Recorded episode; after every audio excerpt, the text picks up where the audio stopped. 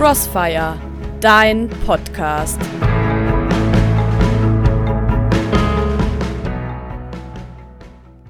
Gibt ja so ein paar Grundregeln. Nicht töten, nicht stehlen, nicht lügen. Allerdings fängt es da schon an, schwierig zu werden. Nicht lügen ist klar, aber immer bei der Wahrheit bleiben? Da stellt sich schließlich sofort die Frage, was ist das, diese Wahrheit? Klar, Wahrheit, das ist auf jeden Fall überprüfbar. Schwerkraft ist eine Wahrheit. Der Apfel fällt zu Boden, wenn ich ihn fallen lasse. Dass wir sterben müssen, ist auch eine Wahrheit. Kein biologischer Organismus lebt ewig. Wenn das so ist, kann Glaube wohl kaum eine Wahrheit sein. Zumindest ist er nicht direkt überprüfbar. Zumindest nicht in dem Sinne, wie ein Naturwissenschaftler Überprüfbarkeit versteht. Es gibt allerdings diesen Typ von Mensch, der betrachtet Glauben wie naturwissenschaftliche Wahrheit. Die Pharisäer, von denen wir in der Bibel hören, gehen so mit der Wahrheit um. Sie stellen Jesus in böser Absicht auf die Probe. Sie beachten Regeln übergenau. Sie pochen auf unwichtige Details, ohne den Zusammenhang zu beachten.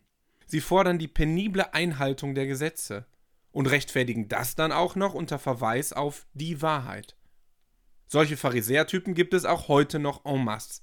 Menschen, die mit der Wahrheit lügen, Mitschüler, die mit der Wahrheit verletzen, Machtmenschen, die mit der Wahrheit Druck ausüben. Für mich ist das selbstgerecht, ja heuchlerisch, weil ich merke, es geht ihnen gar nicht um die Wahrheit, sondern darum, ihrem Gegenüber zu schaden. Wer aber die Wahrheit als Waffe gegen eine Person einsetzt, der pervertiert sie. Jesus sieht das offenbar auch so, deshalb sagt er diesen Pharisäern, was sie sind, nämlich Heuchler. Damit eine Wahrheit Segen bringt, gut ist, braucht es also noch mehr. Der griechische Philosoph Sokrates hilft uns da mit der Vorstellung von drei Sieben weiter, durch die man Aussagen durchsieben und damit prüfen sollte. Bei allem, was wir denken, sagen oder tun, sollten wir uns fragen: Erstens, ist es wirklich wahr? Zweitens, dient es dem Guten? Und drittens, ist es wirklich notwendig, es zu äußern? Wenn ich also den neuesten Klatsch und Tratsch aus dem Dorf höre, darf man ruhig überlegen: Ist die Geschichte überhaupt wirklich wahr?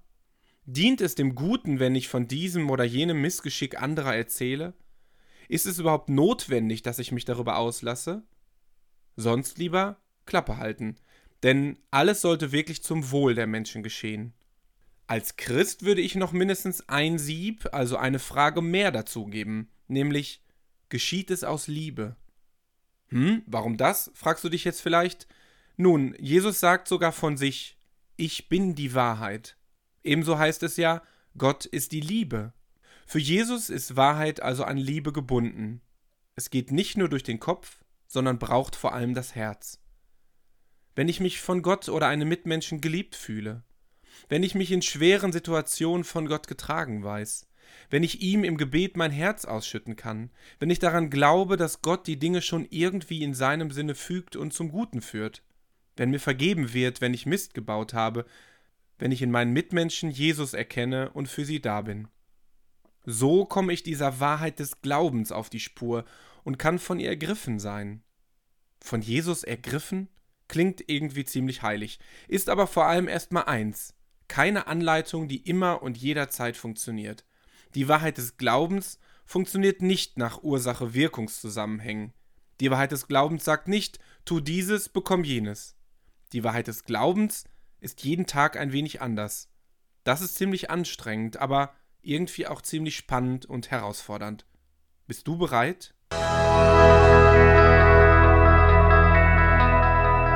Tabor Pray Network